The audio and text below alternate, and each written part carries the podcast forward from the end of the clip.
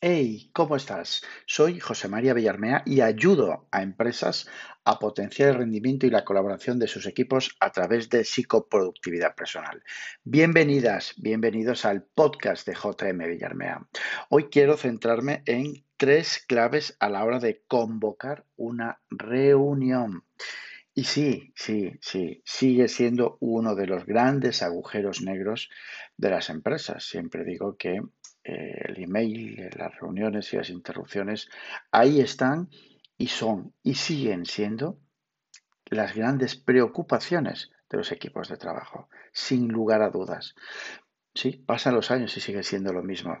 Em, normalmente, siempre cuando em, bueno, pues contratan un, taller eh, presencial, o en este caso, en este caso, en esta época, digamos, más online, digamos, eh, a través de, de webinars, eh, siempre paso un cuestionario inicial, tanto bueno, a recursos humanos o a los, a los participantes, y nunca falla, en serio, nunca falla. Las grandes, las tres grandes preocupaciones, las tres grandes preocupaciones de los equipos de trabajo, de las personas, son el email, las interrupciones que en el propio taller salen muchísimas veces y con verdadera preocupación. Y las reuniones. Las reuniones se siguen haciendo a diestro y siniestro. Cualquier cosa, una reunión. ¿Y qué tal si no reuniones? Como si nos reunimos, como que qué tal? Pues qué tal si tomamos un café, pero como qué tal si nos reunimos, ¿Qué, qué, qué quieres dinamitar de para qué? ¿Qué quieres dinamitar dos horas de mi tiempo? Para todo se utiliza una reunión. Pero bueno, las reuniones son grandes herramientas de trabajo, por supuesto que sí. Grandes herramientas para comunicar, grandes herramientas para colaborar, grandes, grandes herramientas que bien gestionadas, bien articuladas, son puro oro, puro oro. Me voy a centrar en un aspecto que comentaban eh, este viernes en una formación presencial eh, relacionado con, es que la mayoría de las reuniones, me decía ¿no? una, una participante, en la, mayoría, en la mayoría de las reuniones, si es que no sé qué hago ahí, por eso es que me da tantísima pereza, por eso consumo tantísima energía, por eso salgo siempre de tan mala leche. Si es que, chico, que no sé qué, qué hago ahí. Es como si, venga, todos a reunirnos, a, la, a bloquear el tiempo, consumir la energía, succionar, vamos, todo lo que haya succionable en esos cerebros durante dos o tres horas o una hora, lo que sea, a diestro y a siniestro. Entonces, vamos a centrarnos en tres aspectos que hay que tener en cuenta, tres aspectos clave que hay que tener en cuenta para convocar una reunión y que sea una convocatoria eficaz. Fíjate, atento o atenta. Si eres el que convoca, lo primero, define qué quieres conseguir con la reunión. Y no caigas en, la acción-reacción, en pienso en un problema, convoca una reunión ya de inmediato. No, párate, piensa, coge un bloc de notas. ¿Qué problemas tienes?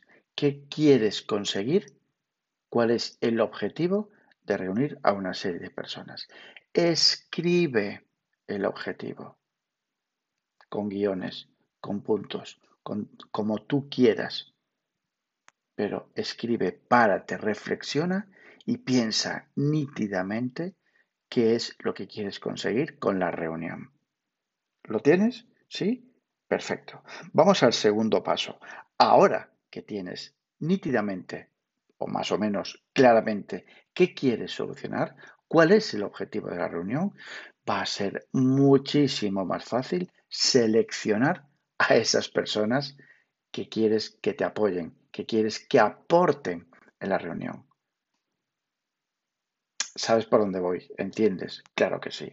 Es decir, cuando es acción-reacción, ¿vale? Y tengo un problema, quiero eh, solucionar, quiero que me apoyen, quiero es algo que es poco reflexivo y lo que haces es acatapum, es decir, reunir a todo el mundo que se te ocurra, convocar sin ton ni son y sin sentido casi.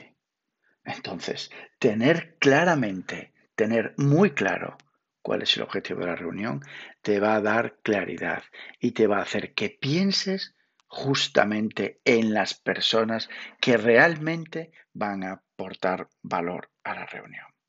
Eso es, ahí está.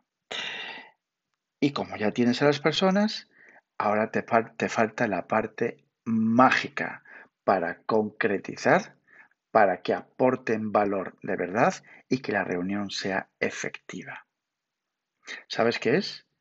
Mm, casi, casi. Eso es. Me estoy refiriendo a que cuando convoques la reunión, a cada uno de ellos, escríbele alguna nota, piensa en qué esperas de esa persona en concreto, qué esperas que aporte en la reunión esa persona en concreto. Exactamente. Lo que vamos a lograr es que se prepare la reunión. Lo que vamos a lograr es que piense antes de entrar en la reunión. Y lo que vamos a lograr es que aporte por adelantado, que piense en la solución. Exactamente. Estos tres pasos son claves para una convocatoria efectiva, eficaz y para una reunión que tenga resultados.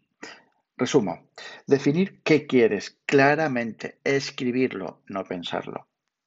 Personas a las que puedes, que pueden realmente aportar. Y lo que te va a dar la definición, la claridad de las personas, no es otra cosa que el objetivo.